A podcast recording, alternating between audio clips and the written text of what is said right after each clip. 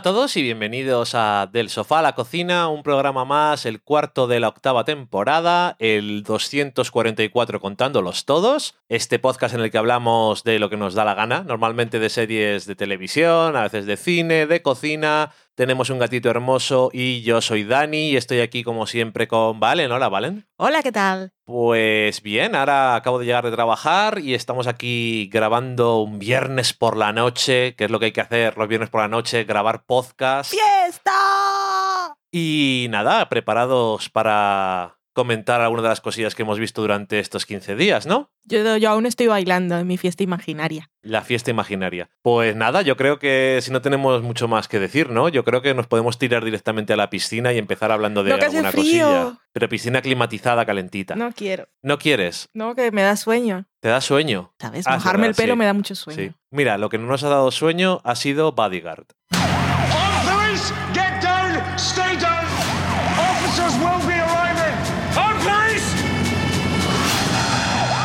The greatest threat to our national security is terrorism. I'm assigning you to the Home Secretary. We must protect our way of life. That doesn't require apologizing for the past. That interview you did, did you mean what you said? I don't need you to vote for me, only to protect me. I'll do what's required.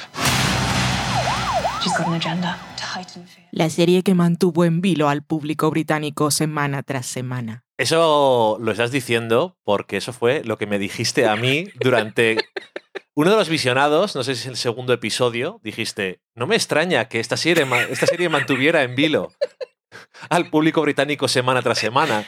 Y yo dije, qué natural. Bueno, Está por deformación profesional, se está volviendo una persona que habla en la vida real como si estuviera escribiendo un artículo. Ay, socorro. Bueno, eh, Bodyguard, que es una serie de la BBC, ahora aquí se puede ver en Netflix, en España. Y está hecha por los creadores de Line of Duty, que es una serie famosa de policías y demás del Reino Unido. En este caso tenemos seis episodios. Es una historia completa. Ver, si no la renuevan después del éxito, aunque a los británicos les cuesta más esto de sacar temporada el año que viene, ¿no? No son de ese tipo de, de gente que hace televisión como en Estados Unidos, de esto ha tenido éxito, aunque era una miniserie, vamos a hacerlo serie. Hacen una y simplemente los señores creadores dicen, ahora tenemos pues más crédito para hacer lo que nos dé la gana. Como si le faltara el señor Mercurio. Sí, bueno, pero yo qué sé. Me un encanta po- su un poco más, Sí. Eh, en este caso que tenemos, pues eh, el protagonista de la serie es David Butt, que es un eh, policía que estuvo en... Creo que en Afganistán, cuando Sí. estaba eh, haciendo... No, cuando estaba en el ejército y, y nada, pues digamos que está fue un poco tocado por sus experiencias allí, lo cual supongo que es bastante lógico. Y sin entrar en muchos detalles, porque habría muchos detalles que dar, eh, seguimos a, a David cuando le asignan a ser el encargado de proteger a la ministra de Interior, sería como lo más No. parecido aquí a España, yo creo. Ah, bueno, pero sí, el pero cargo se llama es. eh, Home Secretary. sí. Y, Es secretaria de Interior del gobierno británico. Bueno, pues como ministro de Interior. Eh, y esta mujer, eh, Julia Montegui, que es una mujer que tiene unas ideas muy claras sobre la política exterior, sobre cómo luchar contra el terrorismo, ya sabéis lo de eh, seguridad versus libertad y estas cosas. Y Sí, él... lo que estamos dispuestos a sacrificar Exactamente. para sentirnos protegidos. Eso es. Y él tiene también unas ideas muy concretas porque él fue enviado a una guerra que muchos veían sin sentido, eh, fue muy tocado, murió gente que conocía y los que le mandaron fueron políticos que no tienen que lidiar con nada de eso. Lo voy a dejar ahí. La serie empieza con una escena muy tensa con un posible atentado en un tren en la que está implicado David Butt, pero no quiero tampoco meterme mucho porque son seis episodios, pero madre mía, no en vano. eh, tiene sus giros y sus vueltas para todos los lados. Es un thriller policíaco de intriga política Mm, Correcto. que creo que está muy... eh, creo que cada episodio es un director distinto. No me fijé en me los pareció créditos. ver porque creo que sí. En cualquier caso, que está, creo que está muy bien dirigido porque mantiene muy bien la tensión en escenas de intriga, acción, riesgo y que son muy extendidas. O sea, algunas duran entre 10 y 20 minutos tranquilamente y realmente saben muy bien. Es una serie muy realista, al mismo tiempo tiene cosas que hay que meter porque si no, hay trama, que hasta cierto punto puedes pensar que son Ya. un poco fantasiosas, pero dentro de lo que cabe es como que hay cosas así, pero más o menos cómo se manejan o cómo repercuten las cosas parece bastante con los pies en el suelo. Y tener esas escenas en las que a veces no está pasando nada, no literalmente, algunas en las que sí, en las que algunas en las que hay tiroteos y demás, pero hay algunas en las que es una persona hablando con otra, eh, en su si lo destilamos a su esencia, una persona hablando con otra, una persona caminando. Una persona en un ordenador y después mirando a otras personas. Sí, o sea, parece como cosas muy sencillas, pero están muy bien manejado el ritmo y hace que estés muy pegado y muy intrigado por lo que va a pasar. Y además, creo que a partir de, no sé de qué episodio es, pero bueno, eh, cada episodio hay una, una, un girillo, una vuelta de tuerca pequeña que hace que digas, ¿qué es lo que no puede pasar en el siguiente? Y dices, puede pasar de todo. Y, a Y pasa de todo. A mitad de temporada te preguntas, ¿qué puede pasar en el siguiente? No podrá pasar nada espectacular. Y entonces te cambian toda la serie. Sí, es verdad. Em, tiene eh, una buena plantilla de actores, muchos de ellos son muy conocidos en el Reino Unido. Algunos son más conocidos por todos, como el protagonista, al que se le vio durante algunos años en Juego de Tronos. Era Soso Stark. Era Rob, concretamente, pero eh, no creo que sea un spoiler decir que ya no está en la serie, porque uno como tantos otros ha desaparecido de ella. Em, y además de una forma bastante famosa, así que a estas alturas yo creo que ya todo el mundo se habrá enterado que le interese. Em, pero sí, era bastante sosainas. Y en este caso, yo creo que aprovechan bien que puede ser superficialmente sosainas en el sentido de que sabe estar muy serio, pero el- la tormenta interior de este hombre que está completamente hecho polvo Sufre. por la guerra y el- el- esos tics en el párpado cuando se empieza a poner nervioso, los gemidos de alivio, todas esas cosas están muy bien conseguidas. Muy bien. Es todo como, me creo esto y quiero, ¿qué va a pasar? No es especialmente, ay, me cae tan bien que debería... No es ese tipo de personaje, pero es un personaje que dices, espero que no le salgan mal las cosas porque le va todo mal. El pelo también evoluciona con el... Comentarios de profundidad. Esos te los guardas para escribirlos, ¿no?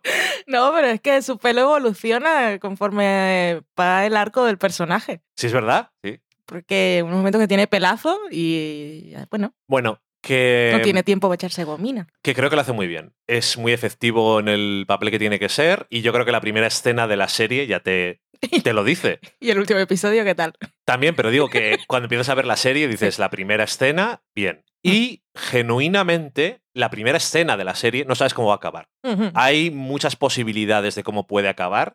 Y pasa con todas, en las que te ponen el momento, empieza la tensión, en realidad Sí. no sabes. No, no, no, no. No, y la mayoría de las veces acaba como no te esperas. El final es muy. O sea, es una serie muy. También que tiene esos momentos de.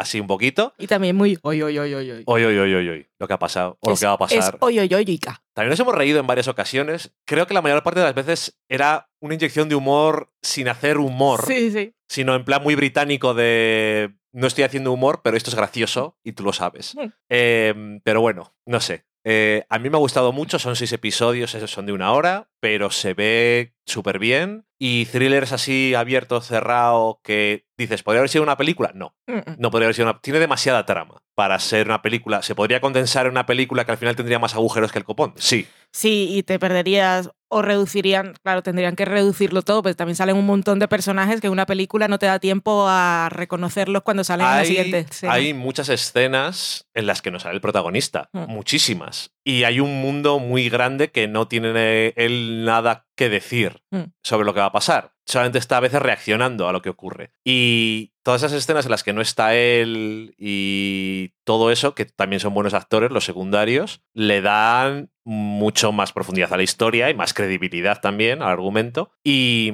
y nunca he visto una serie en la que digan más veces, mam. Y hablando de eso de mam, que podría ser, no, podría ser, ¿no? Es que no se podría hacer un juego de chupitos con esto porque es que no... Porque no pasas el primer episodio. no, es que te emborrachas a los 15 minutos, ya tienes sobredosis alcohólica.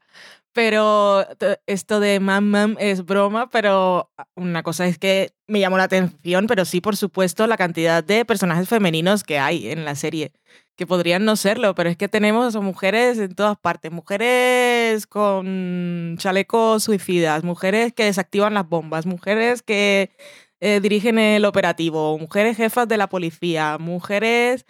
Es que hasta si le pide el teléfono a alguien por la calle es una mujer y si llaman al 911 también es una mujer. Y la que conduce la patrulla y, por supuesto, la Julia. Me encanta. La, una, Mujeres de todo tipo. Una de las detectives. Sí, es que hay, protagonistas. me encantaba. Por eso el decir mam, pues aquí tiene todo el sentido del mundo. Porque es que hay muchas oportunidades de decirlo y no siempre la misma persona. Sí, pues hay muchos personajes femeninos en muchos niveles. Mm. Y él es el protagonista, pero es el que menos se entera a veces. Otras veces tiene sus sorpresas. Es muy rollo Hitchcock de la típica película que un hombre se encuentra atrapado un desastre que no sabe por dónde Pero- vienen los tiros. Pero Nunca normalmente en las películas de Hitchcock es una persona menos preparada. Ya en este caso, pues bueno, Dave sabe sus cosas. Ujú. Se habló mucho también de... Es que leí un titular eh, que era algo así... Eh, Bodyguard es una serie en la que todos están analizando y sobreanalizando las escenas. También esa en la que sale desnudo. Yo, ok. Por supuesto. Hoy en día no me esperaba menos. Es que tiene de todo. La serie tiene espionaje, tiene romance, tiene súper intriga. Está, está genial y es muy entretenida. Y solo seis episodios, es maravilla. Eh, Está, está en Netflix disponible desde hace días, o sea que puede que algunos la hayáis visto y si no, pues la recomendamos porque pues, está muy bien hecha. Pero eso, sobre todo que te entretiene. O sea, los episodios de una hora no resienten su duración. Están muy bien invertidos porque en realidad tienen mucha tela que cortar, porque son, son modistas, como todos sabemos. Pero me ha encantado verla. Yo había visto el primero antes de que la trajera Netflix y me había gustado. Y cuando la iba a retomar ahora te dije, ¿quieres o qué hace? Porque la voy a ver. Y volvimos a ver el primero y te enganchaste, así que genial, porque así la podemos comentar. Es así muy Homeland en sus mejores tiempos. Ok, sí. Una serie totalmente distinta, porque Sí, pasan muchas más cosas también, pero tiene ese rollo de, sí, sí. sí, de espía y tensión que tenía Homeland en su primera segunda temporada. Pero está más condensado y sin embargo no parece que esté resumido. No, no, no. Está bien, a mí me ha gustado, me ha gustado mucho, me parece una serie muy, muy efectiva y Y Eh, entendemos por qué el público británico estuvo enganchado. Desde luego. Solo lo superó en audiencia este año La Boda Real. Ah, sí, o sea Sí. que ha sido... Además que fue subiendo de audiencia. Creo que el primer episodio fueron 6 millones y para el último tenía 14. O sea, que es una locura. Y que eran cifras que no las tenía la BBC desde Abbey, que Downton Abbey eran otras épocas. Abbey su primera temporada. Cuando la gente no decía yo me he cansado. Pues, pues eso, muy bien. Eh, una serie de la que solamente hablamos de un episodio y después Valen dijo, yo ya la he visto entera, igual la deberías de ver. Y luego, como el que no quería la cosa, pues la he visto entera y Valen la ha visto tres veces, yo creo casi, eh, es Homecoming. Hattie Bergman, correct? Yeah, do I know you? Um, I'm Thomas Carrasco with the Department of Defense. You were employed at the Homecoming Transitional Support Center. We received a complaint about that program.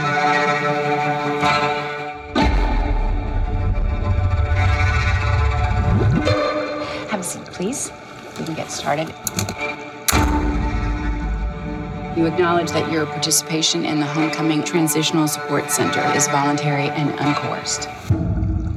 I just need you to verbally. Homecoming, que ya eh, eso, hemos hablado en varias ocasiones de ella. Es la adaptación del famoso podcast eh, estadounidense que tuvo un par de temporadas. Y la serie va por otro lado, ya está renovada para una segunda temporada, que será el final de la historia, ¿no? ¿O eso no se ha dicho? No se ha dicho nada. Se sabe que hay dos Eh, Pero mantener a Julia Roberts atada es más complicado. Es que en realidad no se ha confirmado que Julia Roberts vaya a estar en la segunda temporada. Se ha renovado la, o sea, la serie cuando la encargó Amazon dijo dos temporadas, pero como a partir, bueno, cuando se acaban no tiene nada que ver con cómo quedaron las cosas en el podcast, aquí pueden hacer lo que quieran. Desde luego. En algunos sentidos es un final. Es que para mí es un final Eh, perfecto. de hecho, no. A ver, cuando se acaba, yo digo, ¿pero para qué hacéis más? Que no quiere decir que no haya más historias que contar. Pero es que está cerradito, bonito, ah, pues, está un poquito abierto, pero, No, pero- todas las preguntas que te plantean están y a partir de ahí pues pueden pasar cosas, pero ya tú puedes imaginarte qué y lo que quieras. No, sí, yo de hecho, eh, eso, mm, no sé si estoy del todo emocionado por una segunda temporada cuando vi el final. Ya, es que quedó muy redonda, la verdad. Pero bueno, que mm, eso, el primer episodio se parecía un montón al podcast. Y el segundo. Y el segundo también. La dirección me parecía un poco fría, estéril y robótica, valga Son la prejuicios. idea. Eh, pero tengo que decir que he visto esta serie porque tiene episodios cortos y me ha parecido una idea súper acertada. Creo que está muy bien condensado lo que tiene lo que es la historia. La dirección creo que me fue ganando más con el paso del tiempo. Tiene sus cosas en plan de en Mr. Robot enseñaba muchos techos. Aquí, como no hay techos, pues todo desde arriba. Em, y lo que decíamos de que había dos proporciones de pantalla distinta para dos cosas, a mí al principio me hacía un poco así, pero merece la pena, tengo que reconocerlo. Que Porque queda te superbién. hacía así porque que era que no te, o sea, no No, te me acostumbraba, me parecía, como es más estrecho que cuatro Mm, tercios, Pero está tan pero un justificado. poquito, sí, pero es un poco más ancho que si grabas el móvil en vertical. En realidad hay tres. Sí, es cierto, pero bueno, digamos que hay dos. Em, y eso, no conseguía entrar, pero cuando se usa para algo formalmente, realmente queda tan bien. Es que los tres últimos episodios son También lo mejor del año. Tengo que decirte eso. Eh, el resto está bien. Los tres últimos episodios están bastante mejor y la serie difiere bastante de lo que. Pero es el necesitas los otros cinco para, Sí, sí, sí. para estos Sí, no, no puedes verlos. Pero es que es- está genial narrativamente. es- Están muy bien y creo que me gustan los cambios que hay con el podcast en el sentido de que es una serie y puedes darle un protagonismo distinto a otros, persona- a otros personajes que no sean pues eh, Heidi y, y Cruz. Entonces, creo que estoy a favor de lo que ha habido. Además, le han dado un poco más de protagonismo a un personaje que en el podcast no sale, el investigador. el investigador, que creo que Bueno, investigador es un funcionario. es un funcionario, de pero que quejas. me cae bien. Sí, un Eh, inspector. Y, y no sé, eh, la verdad es que eso he terminado bastante a favor de lo que es el resultado, pero creo que acaba demasiado bien. Está muy bien cerrado, quiero decir. Entonces no sé si más hace falta. Pero bueno, ¿Podemos hablar del final con spoilers? Es que no, no hemos comentado la serie tú y yo. ¿quieres hablar con spoilers? Ahora, vale, lo De- dejamos decimos, marcado. sí, decimos lo más que tengamos que decir y reavisamos que habrá spoilers y mirad los tiempos. No, yo no, no tengo mucho más que añadir. Me ha gustado. eh, Julia Roberts creo que también eh, ha crecido mi apreciación por ella. Tiene mejores momentos. Al principio era demasiado peluca, trabajo de peluca y ya. Las pelucas son horrorosas, las tres. Eh, pero creo que tiene un poco más que hacer. Eh, Bobby Cannavale también me ha ido gustando más. Y el actor que no sé cómo se llama, que hace de Walter Cruz. Stephen James, que veremos en la nueva película de Barry Jenkins. Tengo muchas ganas. Según dijiste. Creo que también. Creo que tiene menos importancia que en el podcast el personaje de Walter Cruz. Aunque. Pero veces- sí consigue el carisma. Es que cuando vi el primer episodio que me pasaron los screeners, me quedé un poco. Como era tan parecido al podcast, Sí. Eh, lo que me estaba contando el episodio me parecía un- literalmente una traslación literal. Literalmente una traslación literal, genial.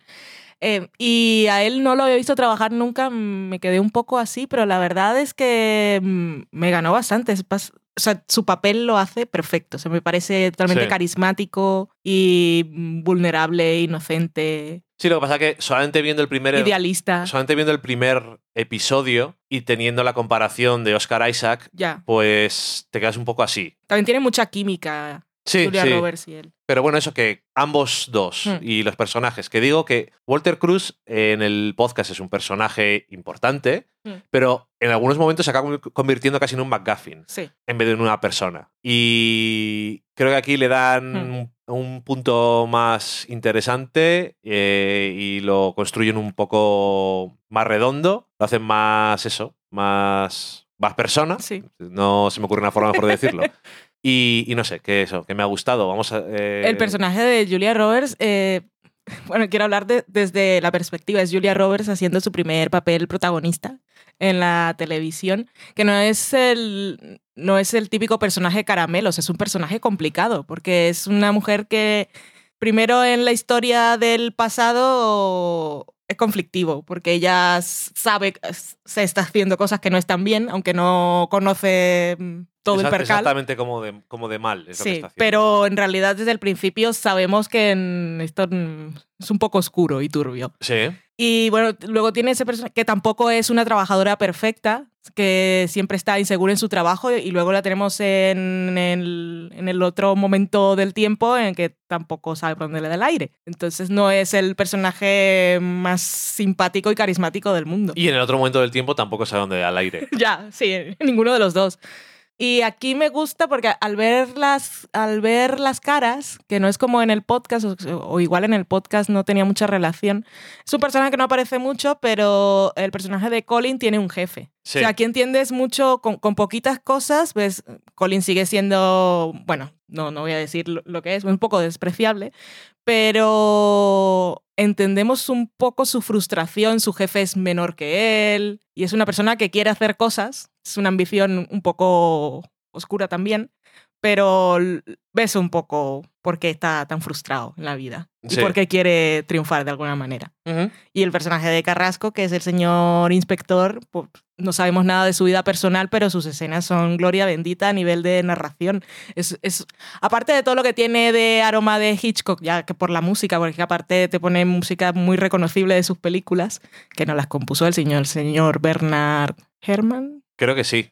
me ha quedado así muy suave porque tengo dudas, pero ya sabéis a quién me refiero. Es también, eh, sobre todo en sus escenas cuando está él solo en su oficina, llegando a conclusiones, mirando documentos y que no te, él no tiene ningún confidente, o sea, él no, expli- no le explica a nadie qué es lo que está haciendo, ni pone en voz en off, pero en todo momento sabes qué es lo que pasa por su cabeza porque te, te hacen los zoom de pequeñas líneas en el texto y tal. Eso es muy Hitchcock Sí. de sus sí, películas. sí. O sea, me gustó mucho. Y tiene unas gafas muy modernas, como dice Vale. Las gafas, cada vez que se las ponía y se las quitaba, yo era totalmente fan. Es un señor súper Súper gris. burocrático, gris en ese sentido, pero que tiene una cierta Es una persona honrada. chispa que te hace fiarte de él y de su proceso. No sé, es, es muy curioso.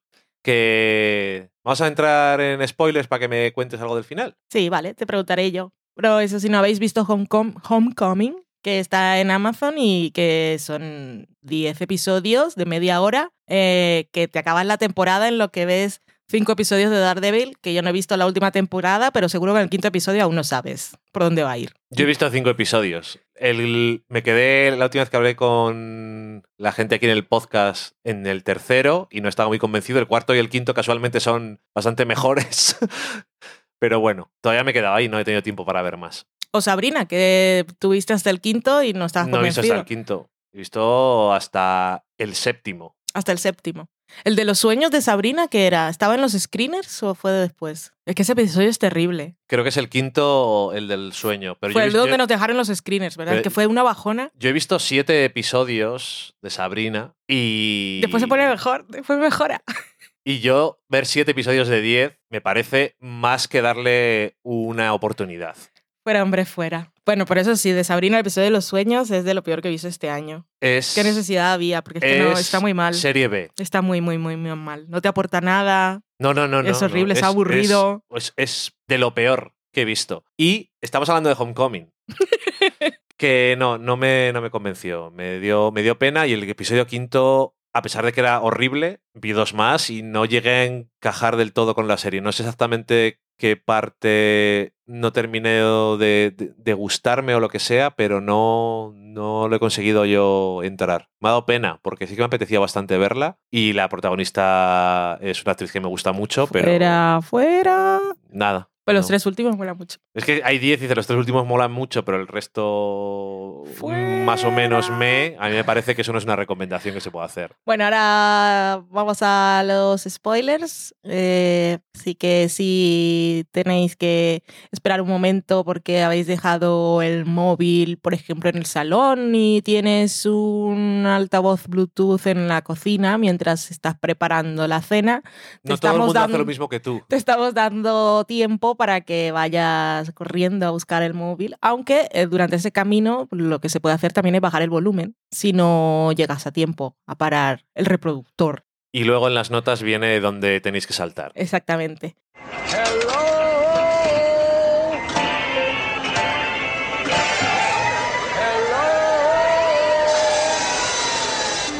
El final, hablamos del final, la última escena eh, del último episodio. Ya no estáis, ¿verdad? Me imagino que no.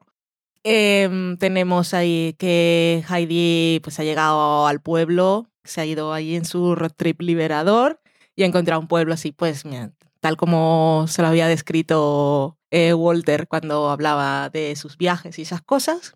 Y entonces él está ahí y se le acerca. Entonces tenemos la cosa, la pregunta es, ¿tú crees que él la reconoce desde el principio? O sea, que ya, que como ella ha tenido alguna cosa que le ha hecho reactivar sus recuerdos, que la reconoce desde el principio y que la señal esa de moverle el tenedor como le movía el boli era un aviso de hola, te recuerdo, o simplemente que ese mover el tenedor es un indicio de que dentro de él sigues, sigue estando Walter y que en algún momento va a recordar. Yo eh, decidí quedarme con la idea de que no se acuerda de ella. Mm, Porque creo que es el final más misericordioso. Al final, ella sabe que ha hecho una cosa horrible y que le ha hecho una cosa horrible a él, pero eh, ahora es feliz y su castigo para ella es que no se acuerde de ella. Que no la recuerde es un poco su castigo, pero aparte eh, se puede estar, puede estar feliz de que él está contento y, sí,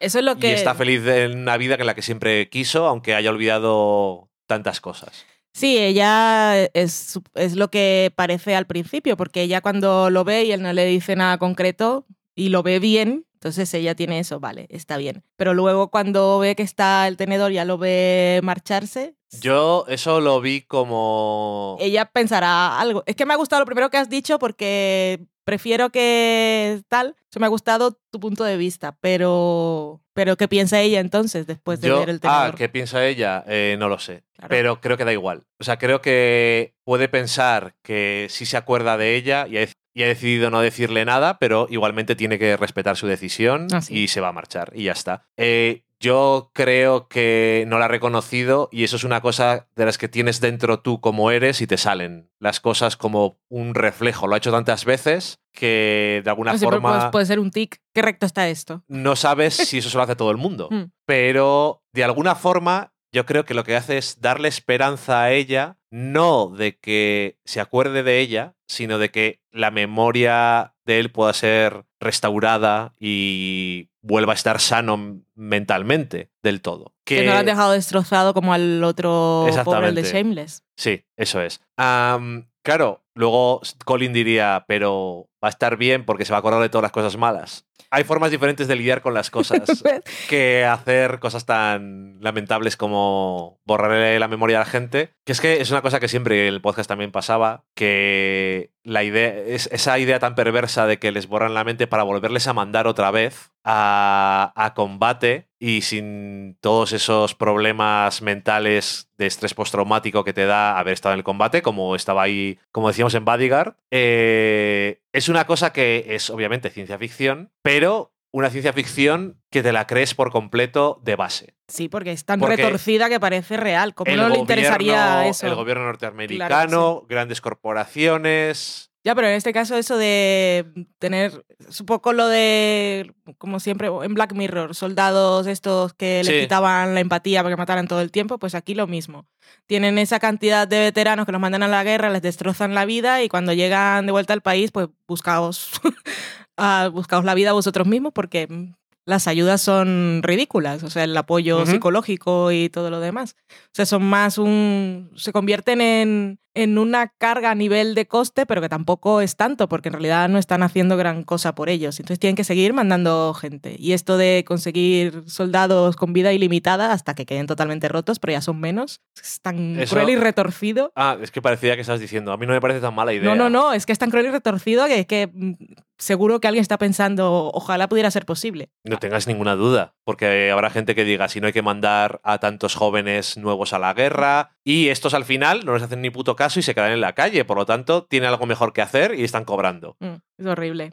Pues bueno, yo del final, fíjate que me había quedado con que sí la que la recordaba desde, o sea, que la reconocía desde el principio, Ok, porque la conversación que tienen es tan ambigua, o sea, las cosas que él le dice y cómo se las dice se puede interpretar de- realmente de las dos formas. no, no, claro, no creo que no puedas interpretarlo así. Digo que eso es Pero claro, lo, yo me había lo que a mí quedado me ha quedado. Es que claro, él en realidad no sabe qué fue lo que pasó. O sea, es- nosotros sí. Él solo sabe que le hicieron cosas y que ella era la responsable y él confiaba en ella. Entonces, como tú dices, él sería mejor que no recordara porque él no tiene más información que en realidad esta mujer era mala persona. Sí, por eso Y yo no lo había pensado aunque, siquiera. a- aunque al final la, le había salvado de tener que volver a la, a la guerra otra vez. sí, pero, él no, en realidad él no... Él no lo sabe Claro. y a coste de qué Mm. y todo el tiempo porque ha estado durante un montón de tiempo muy mal con su madre. Entonces, bueno, no sé, eso es lo que yo elegí ver. Me pareció que era interesante el tipo de conversación, lo del tenedor al final o el cuchillo y esa ambigüedad. Creo que siempre le da una dimensión y el poder hablar sobre un final y lo que significa creo que hace que sea más mejor, vamos. Y además es uno de esos planos que si pinchaste el gnocchi y no viste lo del cuchillo, en realidad...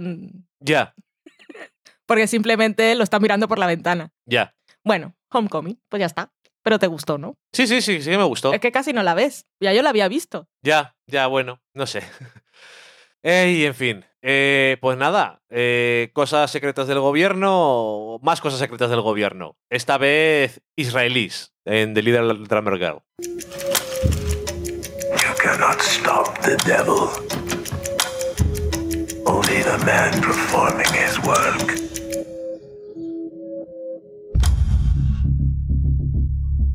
We believe that you have talent that is being wasted. And if you decide to collaborate on this performance, you will never be wasted again. What's the character? Una nueva serie después de The Night Manager, que es una adaptación de una novela de John Le Carré, eh, una vez más en la BBC One y Una vez más con mucho dinero. una vez más con Y dineros actores famosos. y director famoso que es Park Chan-wook Este mucho más famoso y mucho mejor. y actores también ciertamente conocidos. Tienes a Michael Shannon, tienes a Alexander Skarsgård. Estaba pensando a ver cuál de los Skarsgård era. Es Alexander, es el de. True Blood.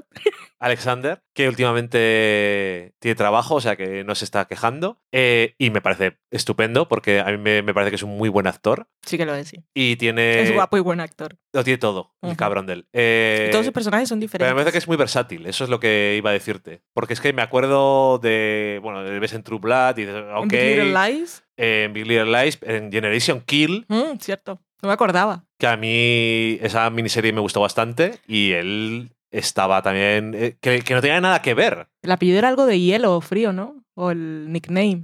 Sí, le llamaban Ice o algo, no Sí. me acuerdo cómo era. Sí, porque ya decías, me da calor, quiero... Ay, Por eso me acuerdo.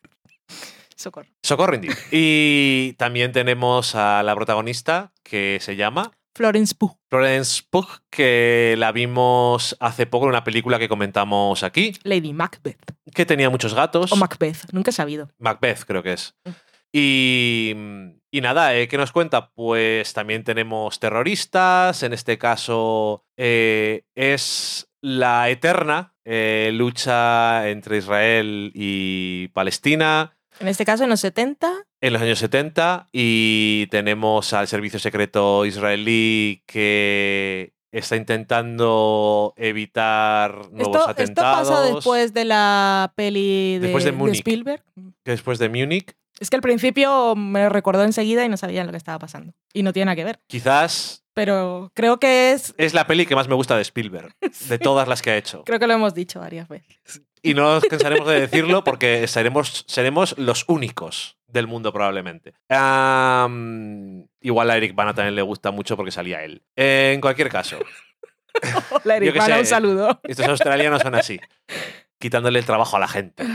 Em, y nada, que eh, tenemos a una actriz de teatro independiente que se ve metida en todos estos líos de momento. servicio secreto. Un momento. Es que yo, yo estaba pensando antes cómo contar, porque tú cuando empieza la, la serie sabes cuál va a ser el rollo. No, no, pero hay que presentarlo de alguna forma. Y el tráiler también lo hace. El primer episodio termina con la premisa. Ok. Pero, ¿qué te ha parecido? Hemos visto dos episodios. A mí me ha gustado muchísimo. Y además que me han dado ganas de leer el libro, porque tiene pintaza de ser muy rollo psicológico.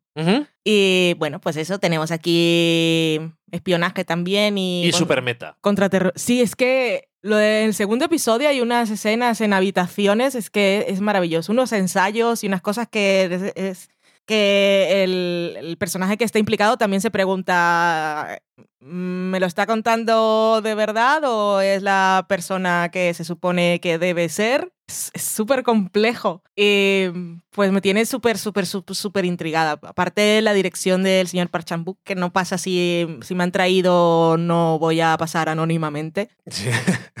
Pero Este es un trabajo simplemente para ganar unos dineros. es maravilloso. Aparte aquí también se han gastado los dineros de rodar en Atenas de noche en sitios en los que el público no puede entrar casi. En el Partenón.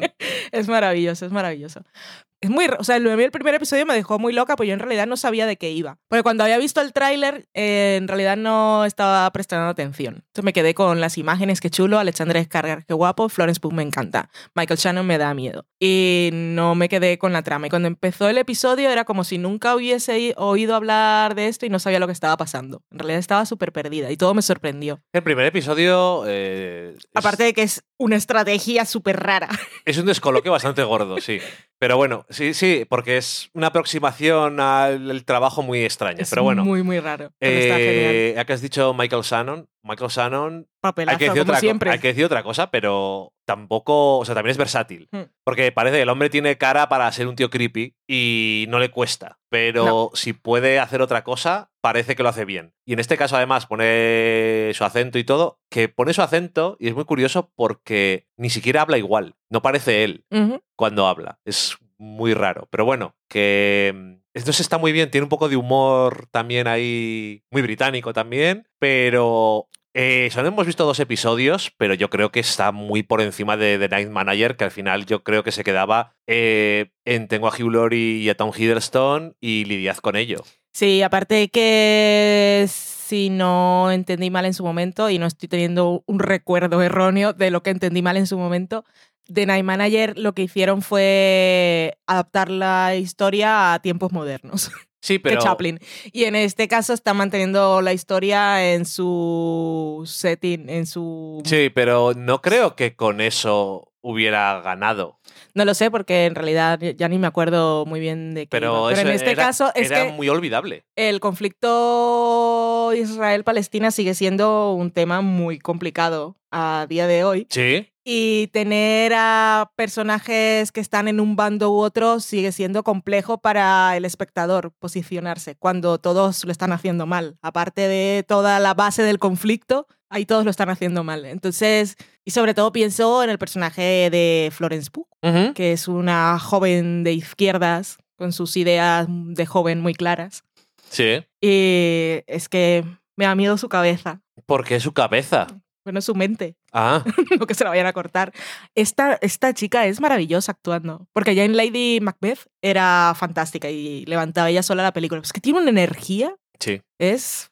Y además, eh, tiene. eh, es una chica muy joven, pero tiene ya mucha presencia Mm. de lo voy. de estoy aquí, cuidado, cuidado que voy. Sí, sí, sí, sí, totalmente. Eh, Lady Macbeth, a mí no me terminó de convencer la peli, pero ella me parecía espectacular. Fuera, pre- fuera. Eh, déjame que tenga mis opiniones, hombre. Eh, me quedé ahí mixed, que dicen, y aquí como decimos, ¿cómo era? Tibio, que te gusta a ti. Sí, es lo correcto. Pero mm, eso, eh, a mí me, ha- me está gustando mucho y eh, tiene, tengo la sensación, bueno, ya termina el episodio bastante tenso, pero tiene la sensación de que va a tener mm, momentos de tensión que te vas a quedar en plan de socorro, ¿qué va a pasar? Y, y nada, oye, que hemos visto varias adaptaciones de trabajo de John Le Carré. No será porque no es prolífico y tiene sus cosas que le gustan. Me gustan los espías, cuidado que voy. Y todo de espías. Y esta creo que. Bueno, The Night Manager también es algo diferente, pero. Esta, sin ser sus cosas de la saga del Smiley y demás, que tampoco me parecen mal, porque eh, la de Tinker Soldier Spy. Me falta un nombre, Taylor. Taylor. Bueno, esa peli me gustó bastante, pero que mm, eso, que, que esta, esta serie promete mucho y tiene, tiene pinta de que va a ser una cosa muy chula. Yo espero, sin saber nada de la novela, eh, espero que culmine bien, porque me gustaría que me dejara con buen sabor de boca.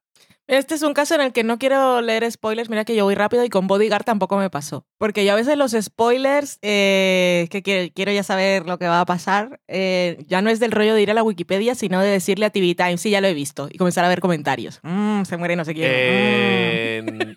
En, Bodyguard yo creo que los aquí- spoilers son aquí no un quise. detrimento bastante grande, ¿eh? Es que podía pasar tan cualquier cosa. Y en Bodyguard es que te estropea la tensión de todas las escenas, que no sabes lo que va a pasar. Ya, es verdad. Pero esto tampoco quiero saber por dónde va a tirar, pero esta la que se llama La chica del tambor, es traducción literal. Y creo que los derechos los tiene Movistar, que pero lo anunció en, en septiembre y no ha dicho fecha. Igual cuando se acabe Ya, en igual el la Reino ponen Unido, entera. que están semana a semana. Pero muy, muy, muy bien. O sea que seguimos teniendo seriotes para acabar el año. La lista de este año va a estar guay. Pues nada, yo creo que dicho eso, lo que vamos a hacer es ver qué nos habéis comentado durante estos días. ¿Qué te parece, Valen? Me parece bien. Y a ver si vemos algunas películas. Ya que hacemos todo series, igual podemos hacer algún programa en la vida todo pelis. Pues me parece estupendo también. Vamos a la sobremesa.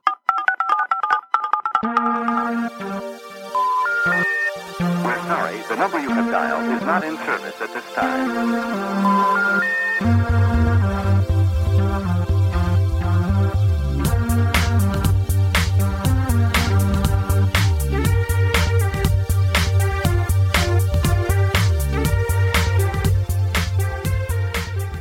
Muy bien, pues Valen, cuéntanos qué es lo que nos ha dicho la gente. Empezamos en Twitter y empezamos mandándole un saludo muy especial a Libertad Morán porque en el programa pasado dijimos que hablábamos sobre Sabrina, el programa cuando saliera igual la gente ya había visto la serie entera porque nadie lo escuchaba tal cual salía y ella nos dijo que ella es una de las que escucha los programas el día que salen Muy bien. y que no le había dado tiempo a maratonear Sabrina. Hola, ¿qué tal? Así que hola. Mari Margolis en Twitter y de No Submarines nos decía que mientras nos escuchabas estaba anotando Wynonna Earp. Ella dice que empezó a ver la serie en agosto, unos días antes de irse de vacaciones, se fue, volvió y se le olvidó seguir, un poco como en Juto y el Internet. Dice que ella también fue fan, es fan de Buffy, que no la recuerda tan tan tan bien como yo, que solo la vio doblada a finales de los... Ah, tienes que verla otra vez.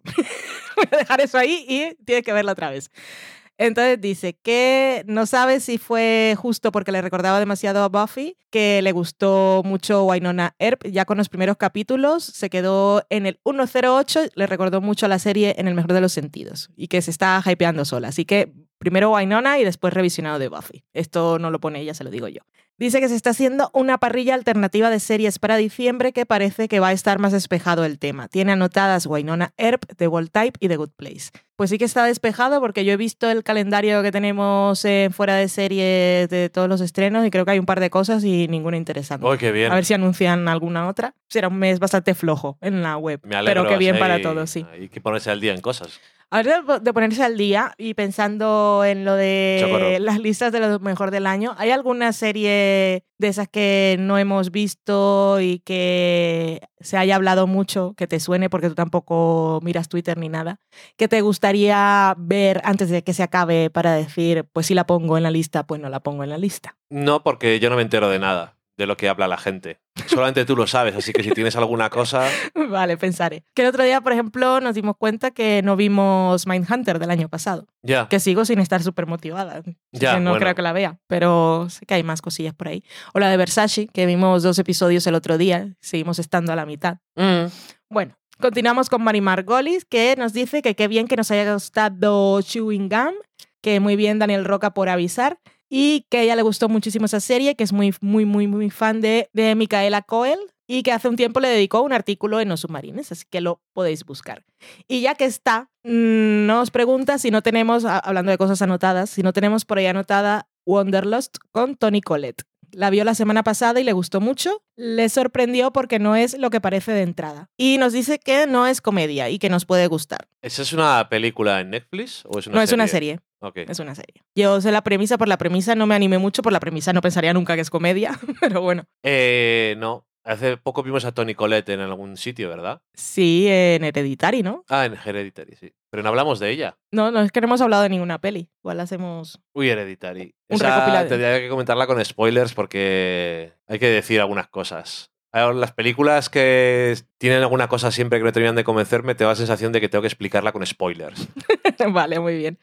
Fran Correas nos dice, ¿quién me iba a decir que el Stop It iba a ser running gag de los finales del Sofá Podcast? Ahí está. Así es. Como no nos habías dicho nada, yo estaba por decirle ni basta ya. Stop it, me ibas a decir. Nunca mejor dicho. Daniel Roca nos da las gracias por la promoción que hicimos de su Telegram de Pelis Gafapasta y su reto Gafapasta 100, que aunque no sea por el reto, si os gusta el cine Gafapasta, siempre está ahí ese canal abierto para hablar con más gafapasteros. ¿Cuánta gafapasta? Sí, sí, sí. Ahora mismo estamos los dos con gafas de pasta, ¿valen? Sí, Somos gafapasta. a veces. Yo siempre he tenido almita sí. de gafapasta. Tú sí. desde antes de que existiera el término. Daniel Roca dice que él fue uno de los que acabó Giran Now y habría seguido. Ya, yo creo que es la única persona. Yo, yo no conozco a nadie más. Cuando digo conocer me refiero al vasto mundo de Twitter e Internet. Gente con la que alguna vez he tenido algún contacto o, o que aparece en mi timeline. No he leído a nadie que le haya gustado Giran Now. Ahora es cuando salen todos. De nuestro episodio anterior, Daniel Roca se apunta a Sorry for Your Loss y Wynonna Earp. Del anterior o del otro, ya no me acuerdo. Y Daniel Roca nos ha metido ahí en un lío con Cecilia García, que escribe en 20 minutos, y Mari Margolis, que es lo de. ¿Habéis visto de esta semana de, de Romanovs? O Romanovs. Hemos visto el, que, el de esta semana que estamos grabando, no. No, y mira que me dan los screeners, me aparecen el lunes. Y esta semana, después del enfado del quinto episodio, que es el del Señor del Piano, el episodio del piano, es que me quedé tan enfadada con la vida que no he querido ver este, que yo tocará verlo porque voy por el quinto, me quedan tres, entonces tengo que verla. Ujú. Pero ni ganas, la verdad. A mí el Roca sí que le han gustado todos. El quinto, yo creo que es que tiene muchas cosas de las que hablar diferentes, que no solamente son el episodio, Sí, el contexto y esas cosas. Es todo muy extraño. sí. Mari Margolis estaba un poco también que no, no quiero saber nada ahora mismo. Pero el cuarto sí que nos gustó a todos en general. El cuarto es el de Amanda Pitt y John Slattery, que ya de entrada, pues como no te va a gustar. Si da igual que les pongas a... Yo tengo que decirte que lo único que no me gustó del episodio es que no fuera todo el episodio de ellos dos hablando. O toda la serie, vamos. Sí, es verdad, podrían ser ellos. Dime, dime que no les ves. Sí, es Hablando un episodio de ellos dos en un café. O caminando por la calle, si me da O igual. paseando por Nueva York. Perfecto, maravilloso. Y cogiendo el metro. No, no los veo en el metro. El metro no, que. El metro es muy sucio. A mí me da, me da cosa cada vez que salen con en algún lado del metro de Nueva York, siempre es por lo peor. Alana Farra, que ha vuelto al último programa de Ecos a 10.000 kilómetros y está muy chulo. Sobre el mensaje de tienes que ver Wynonna Earp, dice que lo ha intentado varias veces por recomendación de Gromits, pero que no ha logrado pasar del segundo episodio porque los hombres de la serie le resultan demasiado molestos. Valen, di algo. Yo no, es que no recuerdo los primeros episodios si los hombres eran demasiado molestos, pero supongo que de eso va un poco la serie, porque al principio, porque ella vuelve a ese pueblo y es lo que hay. Pero también desde el principio se ve que Wynonna es mucha Wynonna y yo no sé a partir de qué episodio, pero no sé. Y el sentido del humor y el feminismo Que la veas. está hombre. desde el principio. Que la veas. Y después mucho más. O sea, llega un momento en que es, a, a ver, hombres, es que a todos... o- aparte es que ella tiene el pistolón que es tan fálico, es todo tan maravilloso. no, no sé si era una razón que fuera a dar yo, pero ok. Está muy bien, está muy bien. Es una serie súper feminista. O sea, no sé a partir de qué episodio los hombres dejan de ser molestos o que parecen que son los que mandan, pero no es la realidad de la serie. Mm. Y en la primera temporada ocurre. Y luego aparece Gromis y dice, ahora entiendes por qué no seguí con Buffy. O sea, yo, yo en esta conversación no, no, no quiero volver a estar nunca. es una conversación que no puedo estar, me da calor. Pobre Valen, le duele. Y por último tenemos a Silvia Seriously, que nos dice que Micaela, la de Shewingham, es un diamante y nos pone un emoji de diamante Como debe ser. Que le gustaría mucho a Kimawari. Tenemos también algo, tenemos también algo en Evox. Ok. En Evox tenemos un comentario de Virgi Elche en nuestro programa número 2 y nos dice, hola chicos, leí la crítica de Valen sobre la serie de La maldición de Hill House y no puedo estar más de acuerdo.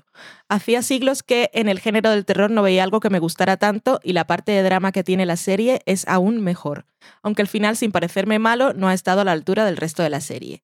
Y es que hay capítulos maravillosos que consiguieron emocionarme y aterrorizarme a la vez, algo muy difícil. Quizás porque hay capítulos que son de un nivel tan alto, al final me parece que la serie baja un pelín el listón al final.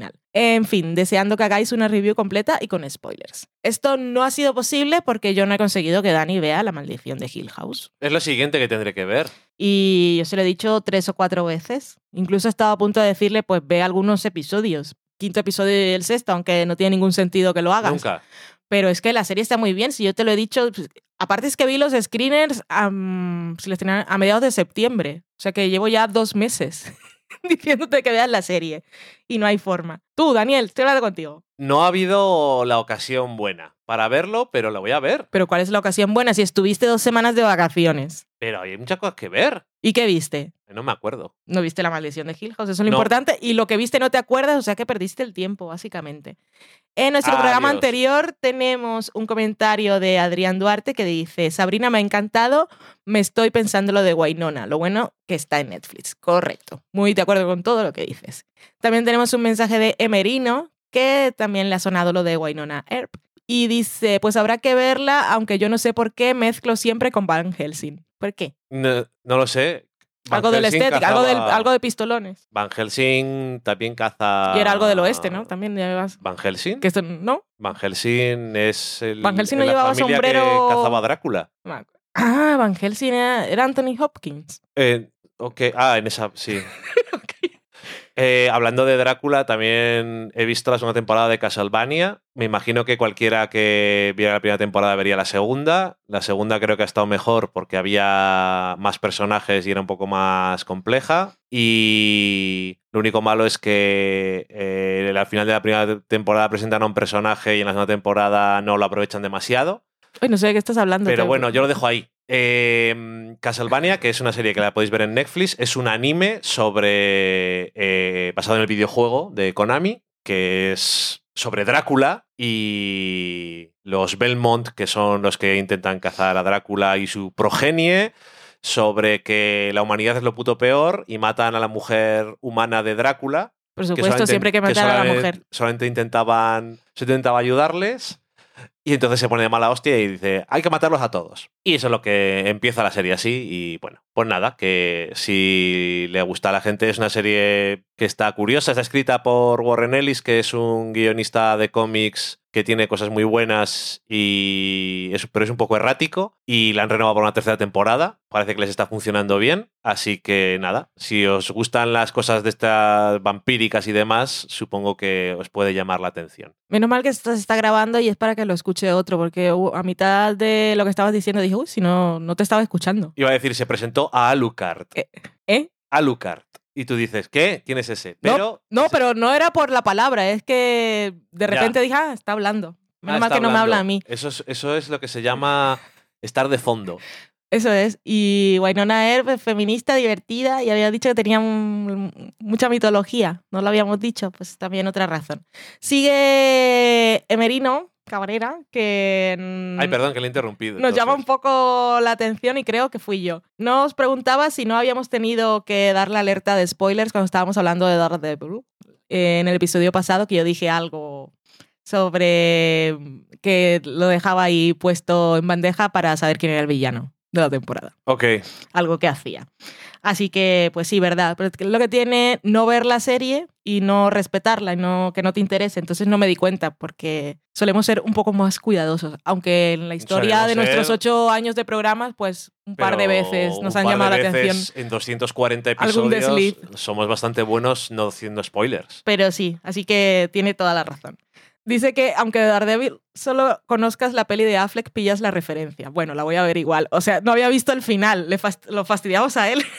lo sentimos muchísimo, de verdad. que no, no, no caí, no caí. Y luego intentaremos ponerte un, un, un premio al final del programa que dice, no se ha escuchado el maullido de Loki. Bajona total al final del programa. Ni se va a escuchar. No, pero grabaré un, con la grabadora de sonidos, lo iré persiguiendo. No me hablará en ningún momento, pero lo, lo haré. Y entonces lo pondremos. Lo sentimos, ¿eh? De verdad. Venga, pues nada, dicho eso, yo creo que, Valen, vamos a tenernos que ir a cenar. Sí, y no tenemos cena.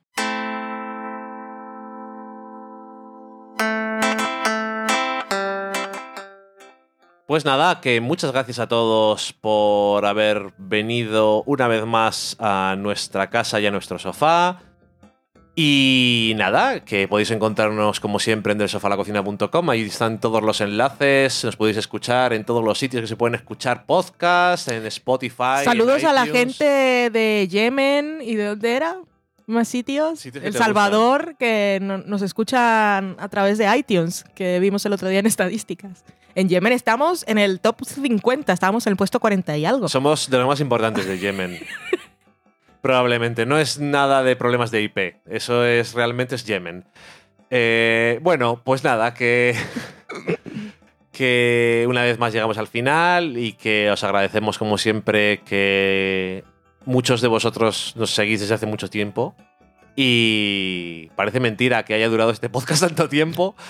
Vamos Es- a llegar al 250, que tú querías hacer algo. Sí, en el, programa, fiesta. en el programa 250 quiero hacer una cosa especial, pero Valen, cada vez que se lo he dicho, se lo he dicho tres veces y me ha ignorado por completo. Es verdad, Así que nada, ya os enteraréis cuando salga el programa. sí sale. Si es que hay un programa. Igual nos lo saltamos y pasamos del 249 al 251. Y nada más. ¡Adiós! Adiós.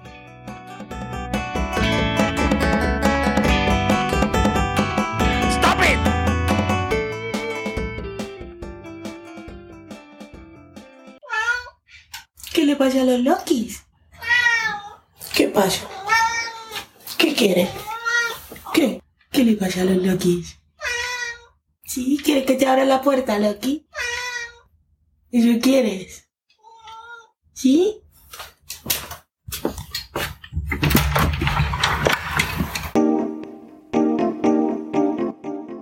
Acabáis de saborear un programa del podcast Del Sofá a la Cocina. Para prepararlo hemos usado los siguientes ingredientes. Un Dani, una Valen y una licencia Creative Commons, reconocimiento no comercial compartir igual. Cuando tenemos los ingredientes, los picamos muy finos, los dejamos pochando en una sartén y cuando estén caramelizados, los mezclamos con la licencia Creative Commons, que, cuidado, no admite uso comercial de la obra original ni derivadas, que se tienen que distribuir con la misma licencia que la original, siempre citando a los creadores. Después de 10 minutos, condimentamos la mezcla con iTunes, iBooks, Twitter y un poco de Facebook. Si no encontráis las adecuadas en el mercado, buscad el nombre del blog.